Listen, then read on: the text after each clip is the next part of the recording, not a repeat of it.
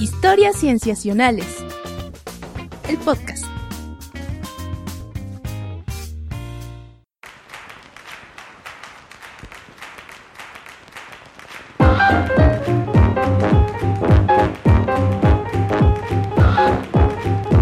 Bienvenidos a Historias Cienciacionales. Nos da muchísimo gusto estar de nuevo con ustedes, grabando para ustedes. Eh, y como en todos los episodios, traemos algunas cuantas cosas que queremos platicarles, pero antes vamos a presentarnos. ¿Quién está ahora grabando, amigos? Hola, ¿qué tal? Sofía, ¿qué tal? Hola, Rodrigo Pacheco, ¿cómo estás? Muy bien, ¿y tú? Bien, aquí recibiendo a un invitado. Sí, les presento a Mauricio Ortega.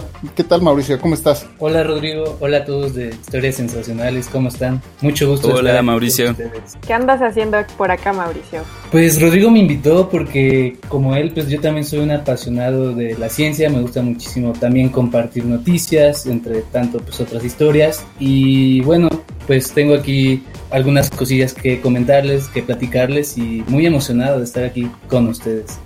No, hombre, es un gusto también para nosotros tenerte. Eh, seguro que lo que nos vas a contar va a estar súper bueno. Ya Patch nos estuvo diciendo eh, de, de, de, de, lo, de lo tanto que te gusta participar en temas de divulgación y que además pues compartes laboratorio con él.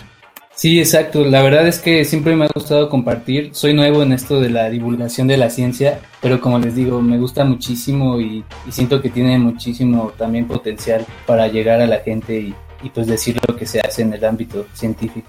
Genial. Fantástica. Muy bien. Bueno, pues ¿qué les parece amigos si comenzamos de una vez? Víctor, cuéntanos, ¿qué nos vas a, qué nos vas a decir hoy? For 25 or so years, I've been studying a particular stream very closely, counting the salmon that uh, spawn and die.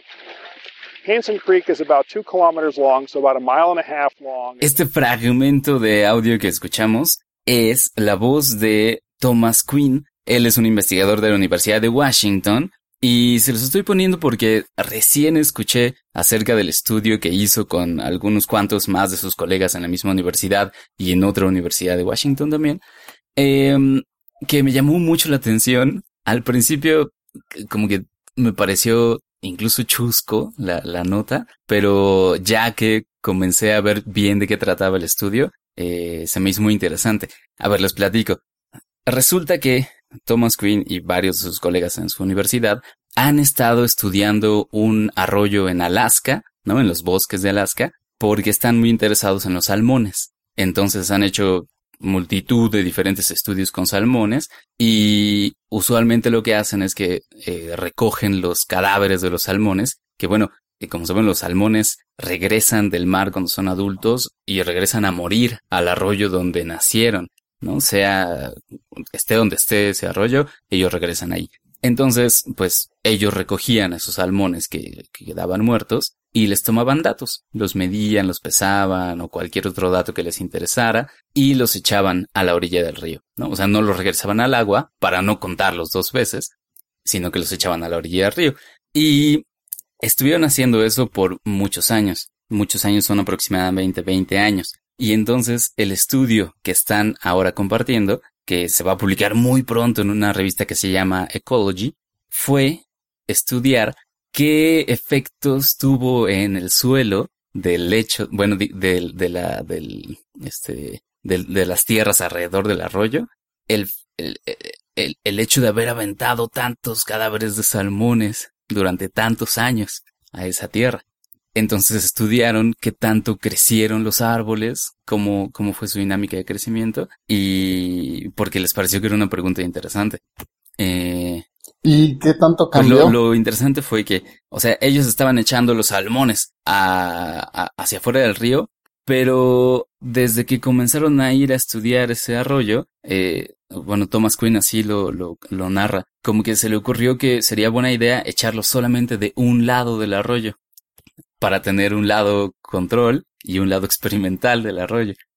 O sea, desde que inició el experimento, había, o sea, sus, sus estudios con salmones, ya había pensado en su experimento de los, de los había bosques. medio, lo había pensado, como, yo, yo tengo la, la impresión de que se le ocurrió que sería interesante ver qué pasaría si los echara todos de un lado. Y él mismo reconoce que no tenía nada de, no tenía ningún detalle planeado ni nada. O sea, no, no se había sentado a Ah, pensar qué voy a hacer, qué, qué pregunta quiero responder, todo lo que nos piden que hagamos cuando hacemos un proyecto experimental. Nada de eso lo tenía pensado, sino que simplemente dijo, vamos a echarlos todos de este lado. Y así cerca de Pura Ajá, exacto. Y así cerca de 20 años. Y ya después regresaron a tomar los datos. Lo que midieron fue qué tanto habían crecido los árboles y se dieron cuenta que los árboles del lado del arroyo, donde echaron todos esos cadáveres, crecieron más. Crecieron más rápidamente y más altos que los del otro lado. Suena, suena interesante porque por el tiempo que se llevó, ¿no? O sea, el tiempo que llevó echando y el tiempo que utilizaron para, bueno, más bien el tiempo que llevó creciendo el bosque un poquito más, un poquito más al punto de, no sé, de ver el cambio.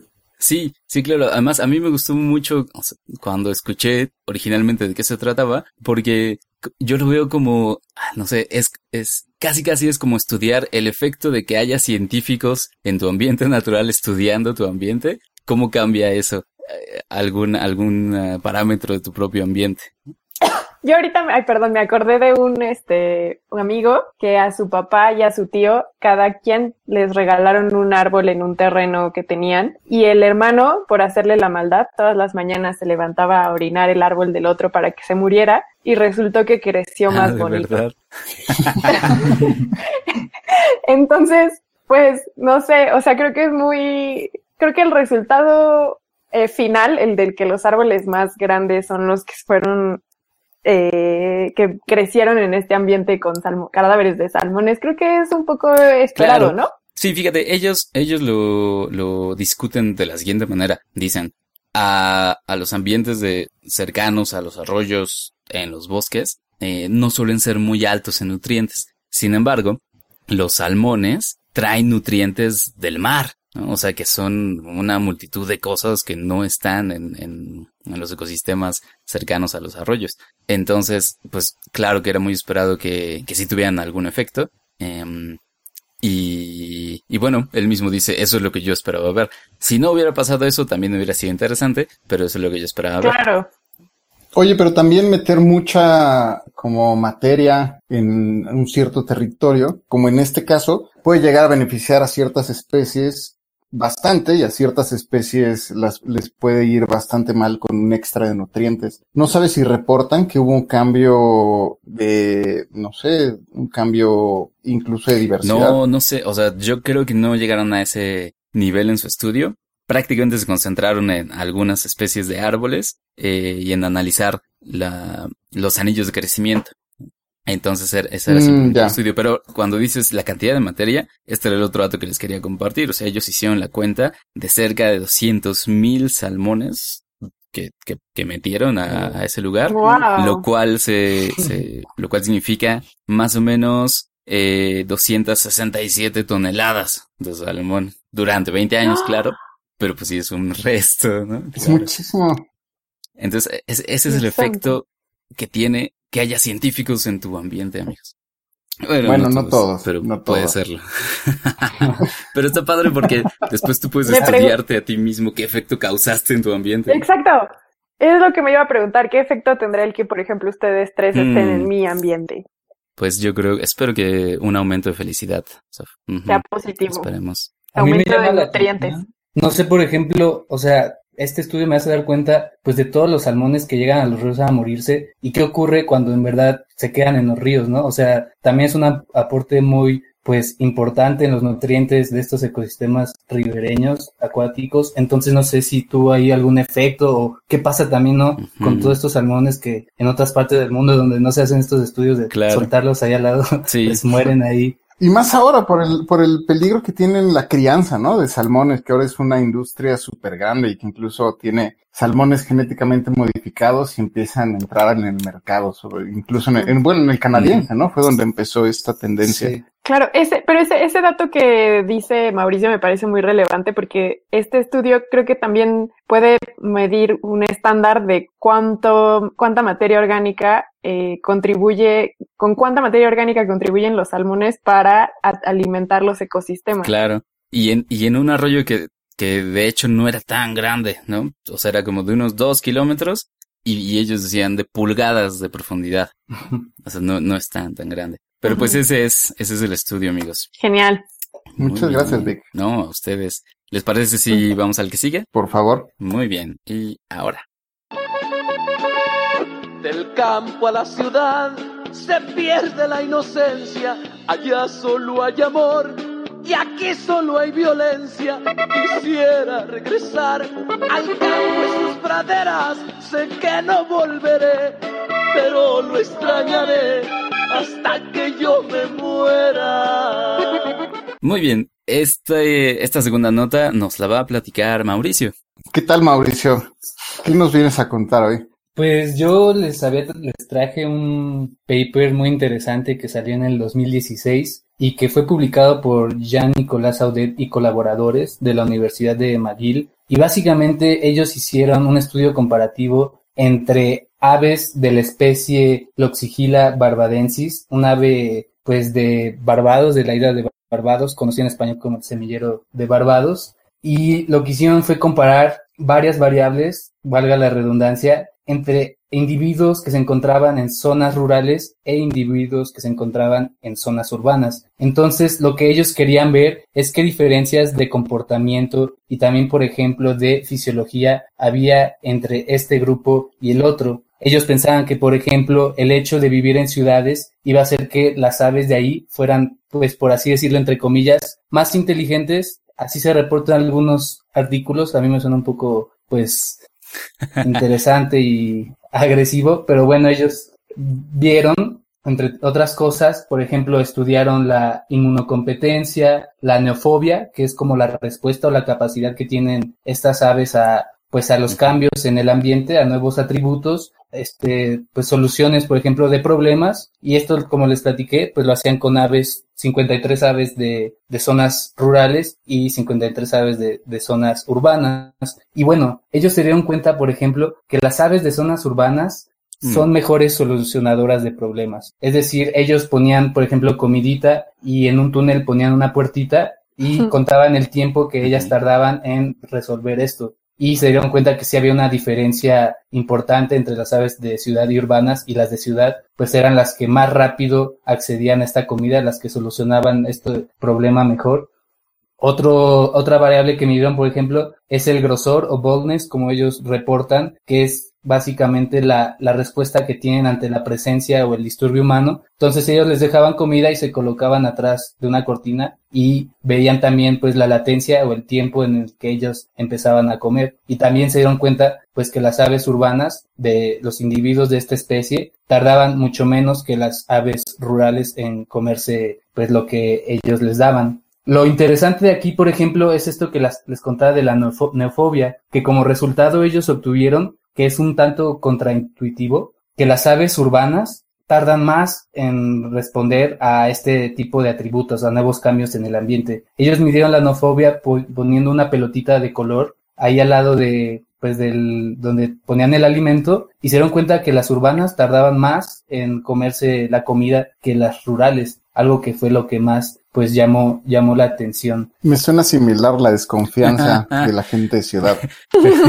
claro. Sí, como muchas cosas se pueden como asociar, ¿no? Relacionar con, también con nosotros los humanos en cuanto a esto. Pero me decías que eran más inteligentes. Es que muchos sitios lo reportaban como tal. Yo la verdad no lo llamaría como inteligencia. Tal vez diría como son mejores solucionadoras de problemas. Pero como que irse por ahí por la inteligencia. Sí, claro, porque si tú tienes a aves que están acostumbradas a la presencia humana y a, digamos, a la infraestructura humana, como que tiene sentido que identifiquen objetos humanos y la familiaridad con ellos las haga reaccionar más rápido.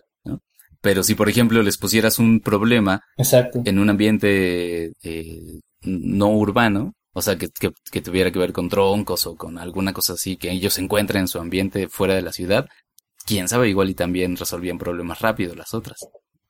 Exacto. aunque, aunque aquí la, la, idea, por ejemplo, con las aves y el comportamiento, también puede llegar a ser que se estén eligiendo ciertos rasgos o estén siendo mejores las aves que pueden llegar a resolver problemas, ¿no? Porque, digamos, las ciudades ahora son un nuevo ecosistema y podría llegar a ser que se están seleccionando, filtrando, bueno, no, no diría seleccionando, más bien filtrando ciertos rasgos o ciertos atributos, en este caso un comportamiento de resolución de problemas, al presentarse un nuevo, nuevas, mmm, variables en el ecosistema, nuevos problemas que resolver, ¿no? Como de dónde saques el alimento, de dónde vas a de dónde vas a, este, a, dormir, dónde vas a ver menos humanos. Y todo esto son nuevos problemas que se encuentran las especies. Y en este caso me parece muy interesante que, que las, que la, justo las que viven en ambientes urbanos, que seguramente es más difícil vivir en una ciudad siendo un ave que vivir en, en, un ambiente rural donde hay un poquito más de tranquilidad, un poquito más de campo. De felicidad. sí, más sabrosura. Sí. Más sabrosura. Yo creo que quizá, quizá es posible que, que, pues las que estén ahí tengan que, ahora sí que ganarse el pan del día a día con su sudor y lágrimas, mm, resolviendo problemas complicados. Yendo a trabajar temprano Sí. todos esos, todos esos estudios de, de, comparativos entre animales que viven en ambientes urbanos y sus contrapartes silvestres son bien interesantes. Y en aves recuerdo que hay muchos. Recuerdo que incluso ya se sabía que muchas aves de ciudad cantan con tonos más agudos que sus contrapartes silvestres, ¿no? Porque de esa manera ah, pueden sobreponerse al ruido de la ciudad. Exacto. Y bueno, lo que les comentaba de la neofobia, como que sí es raro que una, un ave urbana pues tarde más como en responder a algo nuevo en el ambiente, ¿no? Si tú pensarías que las ciudades son muy dinámicas, son muy cambiantes, pues las aves si se encuentran con algo nuevo serían, responderían con mayor rapidez, ¿no? Entonces sí es algo interesante. No olvidar que también los ecosistemas pues rurales más naturales también pueden ser dinámicos, o eso es lo que ellos dicen, ¿no? Sí, yo más bien pensaría, o sea, sí, es verdad que tendemos a pensar que las ciudades son más dinámicas, pero en realidad son muy constantes. O sea, puedes encontrar factores que se repiten continuamente, como es el alumbrado público, los automóviles, el ruido del tránsito, el ruido de aviones. O sea, en realidad hay muchas constantes que son, que yo diría que son más probables en una ciudad que en un espacio rural. Y de hecho, también he leído estudios, por ejemplo, que en ciudades hay menos depredadores. Entonces también eso podría ser, porque mm. ahorita decíamos como que en el ambiente rural tal vez están más tranquilos, pues sabroseando acá. Y de pronto... puede ser que, que, las ciudades están más a gusto. No sé. Creo que tu estudio le gustaría muchísimo a Darwin si estuviera vivo, porque seguro lo incluiría en su capítulo primero de las especies domesticadas. Como el efecto de, de vivir entre humanos. Mm entre humanos. Sí. Oye, pero, y, y también me gustaría que nos contaras un poco de tu proyecto de Entrópica, además de ah, claro. Ah, sí. Cuéntanos un poco de Entrópica, porque Mauricio también, como nos comentaba, pues, le gusta la divulgación y también tiene, como nosotros, de historias cienciacionales, él también le gusta divulgar y hablar acerca de los temas que le competen.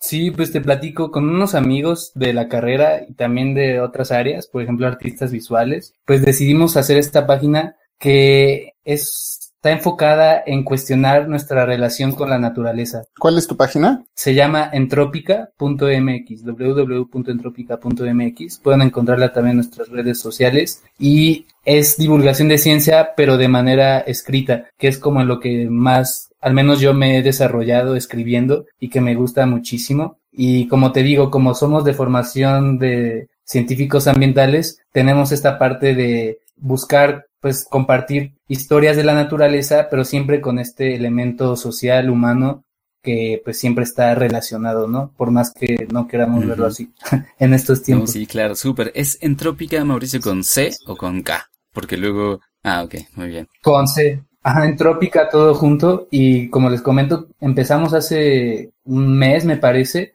y estamos ahí compartiendo historias, estamos elaborando unas otras y la verdad estamos muy emocionados. Nos parece que estamos pues en un momento clave para compartir ahorita ciencia, sobre todo en Latinoamérica, en español.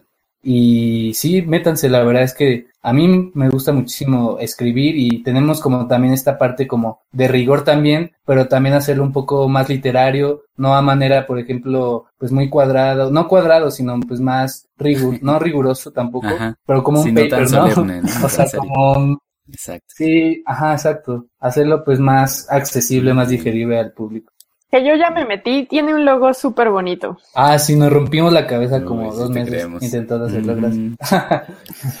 Fantástico. Pues dejaremos las notas, dejaremos en, las notas del programa eh, la página y lo compartiremos en las redes también. Muy bien. Sí, muchísimas gracias. Eh, ¿Les parece si seguimos con el que viene, amigos? Muy bien. Claro. El auto fantástico. El increíble vuelo al mundo peligroso de un hombre que no existe. Entonces, este siguiente estudio, esta siguiente nota, corre a cargo de Patch. Y tienes algo bien interesante, Patch. Sí, ahora, bueno, voy a empezar un poco desviando el tema del lado biológico, ecológico, y empezar a pensar un poco en las máquinas y en la inteligencia artificial.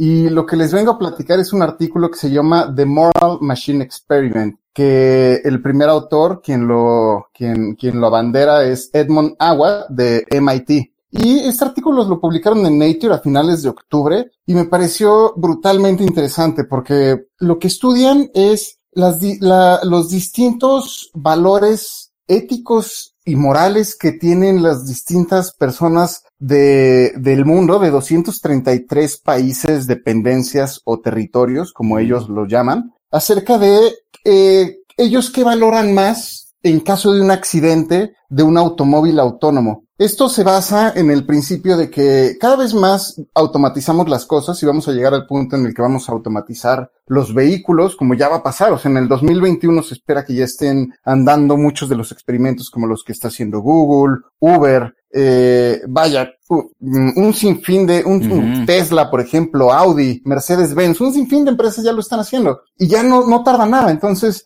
uh, en la ciencia ficción se habla de las leyes de la robótica, como las leyes de Asimov, pero son tres que no están diseñadas, o sea, es, bueno, aquí sabemos que, que son para son leyes e historias para hacer pensar acerca del futuro y creo que estamos llegando a este punto en el que Asimov nos está quedando nos está quedando cortos con las tres leyes de la robótica y tenemos que empezar a pensar acerca de cómo vamos a diseñar los algoritmos que van a conducir estos estos autos con ética, con las éticas que nosotros consideramos sí, es de las más grandes preguntas. Ya esto Exacto. Y, y, y a esto, y a todo esto les pregunto, ustedes si fueran, ustedes si fueran manejando, ¿se morirían o atropellarían a un gato? Si no pudieran frenar. No, pues lo atropello. Sí, sí. También. Ahora, si ustedes van manejando, si ustedes van manejando y de repente tienen que atropellar a fuerza a un niño o a un, a un adulto mayor, ¿a quién lo harían? Ah, no me tienen que responder, no me tienen que responder, son preguntas, son, preguntas personales. muchos amigos. Así respondemos.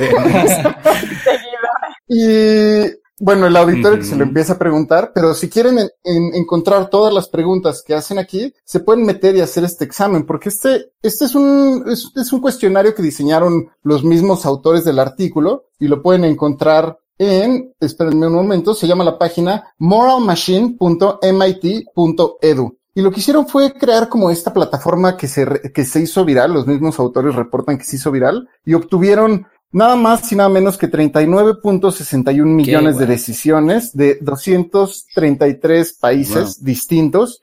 Entonces, este es el primer estudio que mide a nivel mundial este tipo de decisiones de las que les he contado. Son 16 variables entre las que se incluye, por ejemplo, ¿a quién preferirías atropellar? A un niño, a, un señor, a un señor, muerto.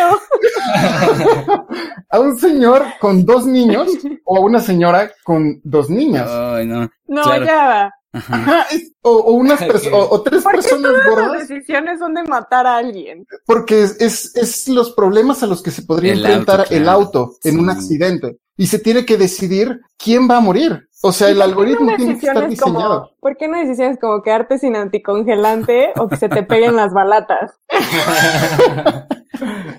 Sería una buena. No, Sí, no sé si como- llegar a ese punto No, sería es buena que idea, el auto, el porque- pero el auto tampoco puede, digamos, autodestruirse porque traería gente dentro. Y entonces también Exacto, tiene que o sea, decidir. más bien sí se también tiene que decidir. Claro, sí auto- y tiene que decir, voy, o sea, mato a los pasajeros o a las personas de afuera. Exacto. Es, es parte de las preguntas, por ejemplo. Entonces, llenando todo este, esta, es- este tipo de preguntas que les he estado haciendo y las que pueden encontrar en la página, eh, y si realizaron un análisis de clúster, de clusterización. ¿Esto qué quiere decir? Que todas las preguntas de distintos países y cada uno de los individuos se ve, se, se analizan dependiendo la cercanía. Es decir, ustedes tienen a cada país que respondieron eh, cientos de personas. Entonces, esto en, en una, en, en un análisis se puede ver cómo, cómo se van juntando los países dependiendo qué tan similares son sus respuestas.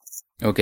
Y lo que encontraron los investigadores es de que se forman tres clústeres principales, que son el primer clúster que incluye a los países de Norteamérica y los países europeos que se caracterizan por ser protestantes, católicos y ortodoxos Mm. cristianos. Ese es un Mm. primer clúster, es un grupo que se encontró moralmente y éticamente Ajá. similar. Después, el segundo clúster es lo que los investigadores llaman como el clúster asiático, que tiene países como Japón y Taiwán, y también tiene países que son confusionistas y son eh, de pensamientos como colectivos, son colectivistas. También tienen países que son islámicos, como Indonesia, Pakistán y Arabia. Saudita. Y el último clúster, que es el tercero, que más o menos se le, le llaman el, el, digo más o menos porque abarca un, un gran cacho de América Latina, entonces le llaman el, el clúster del sur.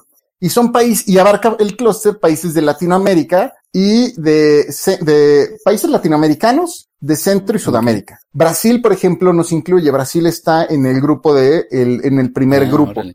Ajá. Y, y también lo compartimos este clúster, los países latinoamericanos, con países que tuvieron influencia francesa. Mm. Si me esperan un segundo, les por puedo decir ejemplo, incluso algunos quién. africanos, Sí, no, por, por ejemplo, Maldivas, Bahamas, Martinica. Ah, ok. Más de Caribe. La Guyana francesa. Ajá. Ajá, sí, exacto. Jamaica. fácil, Sof. Nueva Cale no, Jamaica, Jamaica comparte con países del primer clúster, Sí, por ejemplo, tiene Trinidad y Tobago también, Brasil por también. el lenguaje. Y, por ejemplo, compartimos, estamos en el mismo clúster Perú, Argentina. Uruguay, Bolivia. Uy, ¿qué Y nosotros estar en el somos- mismo clúster de Perú? Ay, por- no, ¿Por qué? un saludo a nuestros escuchas peruanos. Es- eh, en la CONCACAF son de los Ay, peores. pero solo Ah. en, en el bueno. fútbol. Solo en el fútbol. Pero en el fútbol, en el fútbol, por ejemplo, compartimos, compartimos lugar, así somos muy, muy similares a Costa Rica. Nos acomodaron en el clúster muy similar a. Costa Rica éticamente. Y bueno, en fin, lo que, lo que ellos reportan es que los países, por ejemplo, de, de países del, del occidente son más propensos a, eh, a perdonar humanos por encima de animales. Pero esto no pasa tanto y no es tan marcado en países como los latinoamericanos. O sea, nosotros somos un poquito más, ¿Animalistas? ah, pues no tan, pues sí, sí, o sea, sí podemos llegar, o sea, sí hay gente que dice como, bueno, voy a rescatar al perro, pero, pero antes de hacer los grupos, voy a, o al gato, pero antes de hacer los grupos, o sea, lo que sí se dieron cuenta es que globalmente todos compartimos eh, ciertos rasgos eh, que, generales. Por ejemplo, que se prefiere seguir derecho, se prefiere no hacer ninguna acción que, que virar el coche, que girar el Mm. coche. Se, pre- se prefiere eh, perdonar a los peatones que los que van en el coche. Mm. Eh, Se, se prefiere perdonar a las mujeres que a los, que a los, que a los, que a los hombres, a los, a los más atléticos que a los gordos, a los, a los de mayor estatus, por ejemplo, los de mayor estatus que a los pobres y países más eh, equitativos, como países como Finlandia, descubrieron que no tienen tanto esta diferencia entre perdonar a, a alguien de diferentes eh, estatus socioeconómico Mm. y países muy, muy inequitativos descubrieron que hay una tendencia que prefieren países como nosotros o Colombia, prefieren, pues digo Colombia y México porque son los que mencionan, el. Colombia son los que mencionan en el estudio, eh, prefieren, eh, eh, prefieren al rico, matar al rico que al pobre. Ah, ma- ah. Ajá. Órale. Robin Hood. Ajá, y también prefieren. no, perdón, perdón. Lo dije muy mal. Lo ¿Al dije revés? muy mal. Es completamente al revés. ¿Al Es lo revés? triste. Anti-Robin. Oh, es peor No, todavía. Discúlpenme muchísimo. Es No. peor todavía. No, entre más inequitativo, es más preferente que vayas a matar al pobre y vayas sí. a proteger al rico. ¿Qué onda? No, Ajá, y es, y, y esto es menor en países eh, más equitativos. Y por lo general, bueno, esto ya lo mencioné, que prefieren eh, que en casi todos los países a las mujeres eh, por encima y, y la mayor protección a las mujeres, o sea, la mayor preferencia se da en países en donde las mujeres eh, tienen un, un mayor, eh, una mayor seguridad en salud. Mm. Esto es muy curioso y los, y los, este, lo- los investigadores llaman que pues había que investigar más acerca de esto, porque entre más protección en salud tengan las mujeres, más protección le dan eh, o más la salvan en, en, en términos de este, en, en, en, un accidente. Entonces, estos fueron los resultados y vaya, a mí me parece muy interesante porque es el primer experimento que nos pone a hablar acerca de la ética y moral, acerca de, bueno, hay muchos que nos han estado hablando, pero ninguno había explorado de esta forma la ética y moral dirigida a este, a este caso de otorgarle principios éticos a las máquinas y que nos estemos dando cuenta que no hay reglas universales, sino que va más por el hecho de somos heterogéneos y vaya, es lógico, somos heterogéneos y somos muy diversos en este planeta. La siguiente pregunta que surge inmediatamente es, entonces, ¿los autos que se conducen solos van a tener un código ético distinto para cada país? Pues esa es la pregunta. Eso es hacia dónde vamos. Que sería raro, ¿no? O sea, que, que fuera universal ya de por sí sería interesante, pero que fuera ajustado a cada país está... Pues yo no lo veo tan lejos, porque si tú vas a otro país y consumes, no sé, por ejemplo, en Canadá ahora se despenalizó la, la marihuana, ¿no?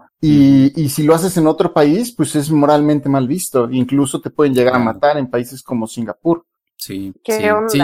Sí, digo, quizá lo que hace ruido es el hecho de que uno no piensa en que las máquinas pues tengan que ajustar su funcionamiento eh, al, al, a la sociedad en la que están, ¿no? Las máquinas nos van a matar, Víctor. Bueno, está bien. Está padre, está padre, Pach. Está Es bien interesante, interesante. Está la muy encuesta. interesante. Y yo te pregunto, Patch, o sea, todo esto cuestionario, estas entrevistas, lo que la gente fue respondiendo fue vía internet. Todo fue vía internet. Y ahí entran las cosas, y ahí entran justo qué Hay bueno que. Bueno, yo pienso. Sí, claro, de hecho lo reportan y fue muy criticado, qué bueno que lo mencionas, porque realmente para incluir la, el análisis entre los países, tuvieron que elegir eh, países que tuvieran más de 100 individuos que hubieran respondido. Y si ustedes hacen el quiz o el, el, el cuestionario y le dan, refrescan la página, vuelven a recargarla, van a poder volver a hacer el, el examen. Entonces, Mm, Ahí empieza pues un sesgo grande, ¿no? Y solo responden 100 personas de cada país y con eso hacen una generalización. Sin embargo, no obstante, hay que mencionar que los clústeres son muy, son muy, este, pues se agrupan en países muy similares, son regionalizados, ¿no? Y tienen ciertas tendencias que, vaya, se ajustan a, a, a las relaciones que estamos viendo, como por ejemplo el, el, el, la salud en las mujeres, la protección de la salud de las mujeres, la, la inequidad social.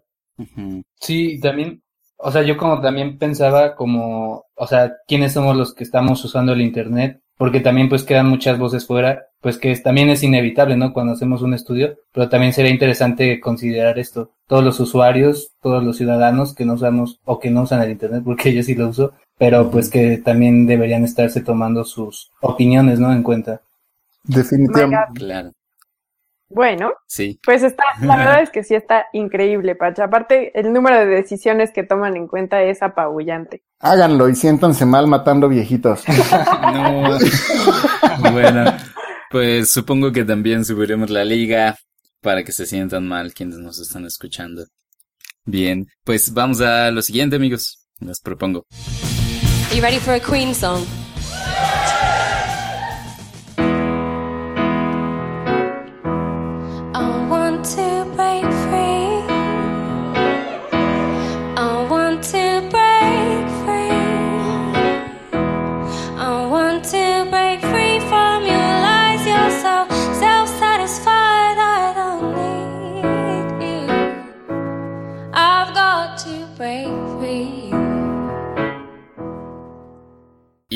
En lo siguiente está Sof. Hola, me toca a mí. Hola, Ahí Sof. les va, agárrense. Muy bien, estamos listos.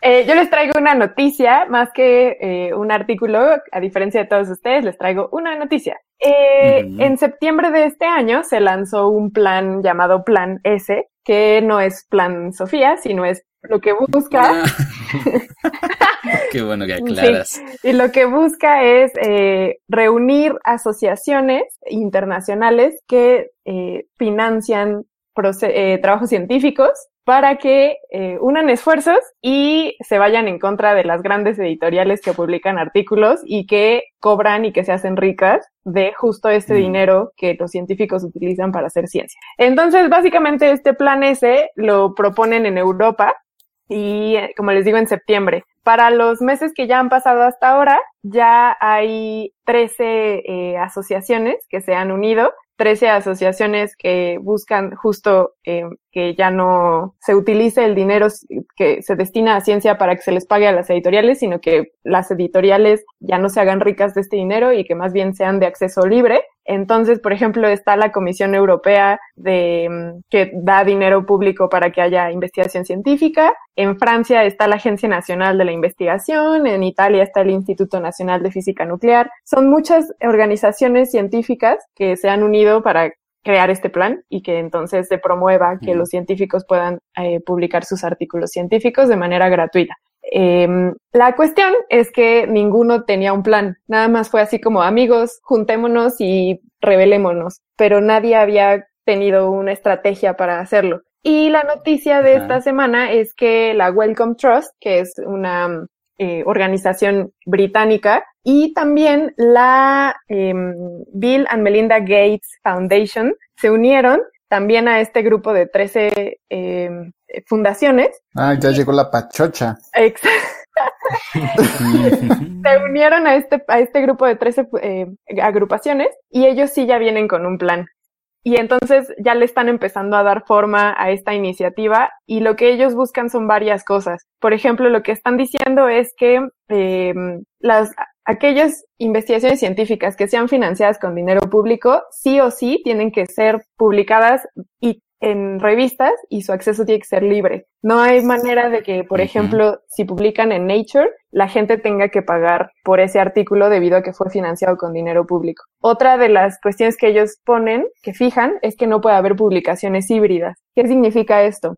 Hay revistas que eh, aceptan que haya algunos artículos que sean de acceso libre, pero no todos. Entonces, lo que dicen en estas dos fundaciones es que a fuerzas los artículos tienen que ser de acceso libre siempre. Em, otra cosa también es que eliminan esta cuestión de que los artículos se embargan. Esto significa que hay artículos científicos que por un periodo de tiempo son, tienen que pagarse para poder leerse y una vez que se acaba este tiempo ya son de acceso libre. Entonces también dicen que esto se tiene que eliminar y que desde el momento cero de la publicación el artículo tiene que ser de acceso libre. Esto está, al principio, cuando lanzaron el plan ese, tenían mucho miedo de que no funcionara, pero hasta ahorita están teniendo una recepción muy importante y muy buena por parte de la comunidad científica y de todo el mundo. Por ejemplo, bueno, les digo, esta es- iniciativa se lanzó el 4 de septiembre y hasta ahorita han recibido 70 mil tweets que son todos favorables y los han recibido de todos los rincones del mundo. Los han recibido incluso desde México y de la India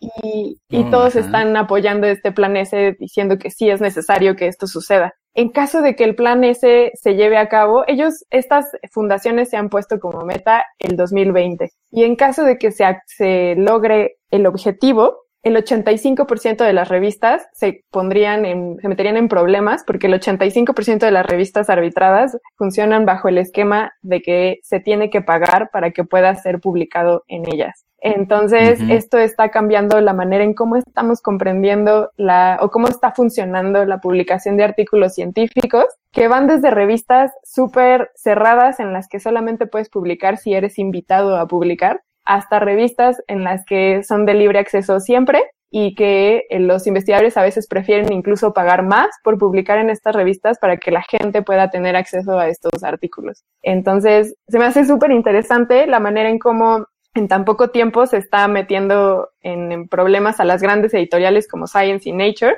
Que incluso, por ejemplo, si se llevara a cabo este plan S, se tendrían que ver obligadas a publicar artículos de manera gratuita. Entonces, pues toma eso en tu cara. pues es buena noticia, ¿no? Desde mi punto de vista, porque soy una roja, creo que sí es una gran noticia. Al final, creo que no es justo que si se financia la producción científica con dinero público, una gran parte de ese dinero se tenga que pagar a, a editoriales que lo único que hacen es enriquecerse del trabajo de, de, científicos que bien con ese dinero podrían ser utilizados para otras cosas. Es tal cual una privatización del conocimiento. Exacto. Pues es como si un servidor público tuviera que pagar su seguro de gastos médicos privado. Pues eso no es, no es, no es justo. O sea, un servidor público con el dinero que gana, sí puede hacer lo que él quiera con ese dinero, pero pues si ya hay un seguro público, ¿para qué tendría que pagar un seguro privado? Entonces, más o menos es algo así. Ándale, ejemplo de posición política y todo. Ah, exacto. para dar una idea de, de la magnitud de las ganancias de las editoriales, como cuánto cuesta descargar un artículo, más o menos. Pues es que varía de revista en revista, eh, pero las suscripciones son multimillonarias. Por ejemplo, aquí en México, por lo menos, la, la universidad más importante, que es la UNAM, gasta mucha parte de su mm. presupuesto en pagar accesos a revistas y como son tan caras estos accesos a revistas, lo que hace es que ella eh, recibe el acceso de otros institutos. Entonces, por ejemplo, hay muchos institutos nacionales de salud que le piden a la UNAM que les dé acceso a esas revistas simplemente porque no es posible pagar el acceso a esas revistas. Entonces, se vuelve un círculo vicioso en el que las revistas cada vez se vuelven más ricas a costa de dinero público que no les corresponde y que no es justo. También es muy injusto pensar que, o sea, no solo el, es el ciclo de una investigación científica es, es terrible en sentido económico porque es primero la investigación con financiamiento público y una vez que se obtienen los resultados se tienen que publicar en este tipo de revistas que aparte los investigadores tienen que, las universidades o los institutos tienen que pagar para que se publique ese trabajo y encima tienen que pagar para que se pueda leer ese trabajo. Sí, sí, es una estupidez. O sea, por donde sea, las editoriales se enriquecen a costa de dinero que no debería ser destinado para eso. Y los revisores son voluntarios. No les pagan por ser revisores, exactamente. sí, había por ahí un, un dato de, no me acuerdo, dos mil y tantos, en el que una de esas editoriales, el Sevier, eh, facturó ganancias cercanas a las que había facturado Apple en ese año. O, o, bueno, al menos fue la segunda después de Apple. Y recordemos que Apple es la primera compañía, al menos que en Estados Unidos es tribillonaria. Sí, no, sí, sí, sí. Entonces, estas editoriales están, o sea, ustedes dirían, ellos tienen derecho a cobrar por, eh, no sé, el trabajo, la infraestructura, lo que sea, pero es que es tan abusivo el precio que ponen. Sí, no, no. o sea, sí se les debe pagar por la estructura, por la arquitectura que dan para que se alojen todos estos trabajos, pero no deberían enriquecerse para que las personas puedan tener acceso a ese trabajo ni para que los, los científicos puedan publicar en ese en esa, en esa eh, arquitectura, sí. Exacto. Pues qué buena noticia. Sí, ojalá, ojalá este plan ese en 2020 cambie la manera en cómo entendemos la publicación científica. Oye, Sof, y hablando de instituciones inglesas, yo sé que tú fuiste a Inglaterra Sí, les cuento rápido en tres minutos. Eh, básicamente el British Council lo que tiene es un programa que apoya ideas que eventualmente se convertirán en políticas públicas y mi idea está basada en el paradigma de la medicina genómica. Eh, lo que yo quiero o pretendo o me gustaría ver es que la medicina en general se basara en este paradigma que se sostiene en cuatro pilares que son la predicción, la prevención, la participación y la personalización.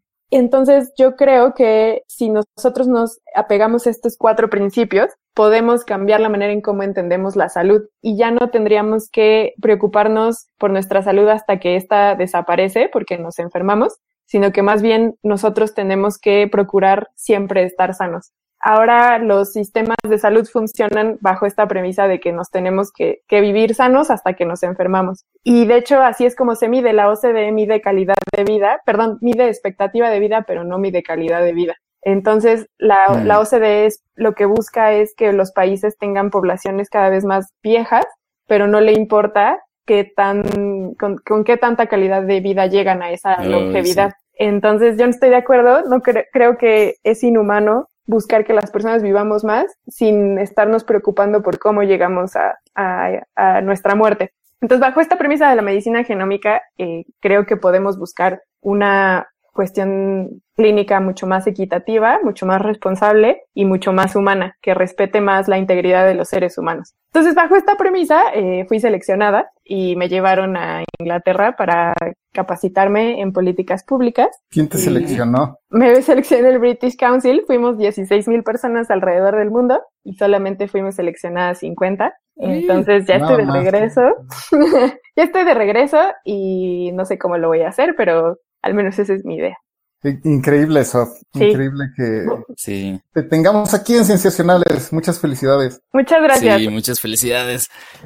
Al contrario, yo Y- estoy muy estamos- de estar con ustedes. No, hombre, y estamos seguros de que lo vas a lograr. O sea, qué duda cabe. Muchas gracias. Pues sí, eso, eso fue lo que fui a hacer a- allá. No piensen, un amigo me dijo, ¿qué dices? Nada más te fuiste a tomar Guinness, a la cerveza, pero no fue lo único que fui a hacer. Y sí fue, Exacto. pero Claro. Pero no fue lo único, muchachos. Sí, no, no se contraponen las dos cosas. No son excluyentes. Así es. Así es. Eh, Muchas fantástico. gracias. Oigan, pues muy, muy bonito episodio este. Muy activo, muy movido. Muchas gracias, Mauricio, por haber estado con nosotros. No, muchísimas gracias a ustedes, Sofía, Víctor, Pach. La pasé muy, muy chido. nosotros estuvimos muy chido teniendo aquí a ti. Muchas gracias. Sí, métanse ahí en Tropica y dense una vuelta y nos dicen qué tal. Sus opiniones son bien recibidas. Fantástico. Pues podemos dar fin a este episodio entonces y nos despedimos. ¿Ustedes quieren dar sus tweets, twitters personales, amigos? Sí, a mí síganme, arroba soflofu en Twitter y ya. Ujú. Patch. Twitter. Pero les puedo pasar Instagram. Igual subo ahí historias y de ciencia y cosillas de naturaleza. Es Mauricio Ortega con tres O's todo pegado. Y ya me pueden encontrar en Twitter como Pacheco VV, todo junto. Súper. Yo como arroba Víctor Rogelio. Este, pues nos despedimos entonces de todos y agradecemos mucho por habernos escuchado. Muchísimas gracias, los, los amamos. Adiós. Así es. Bye.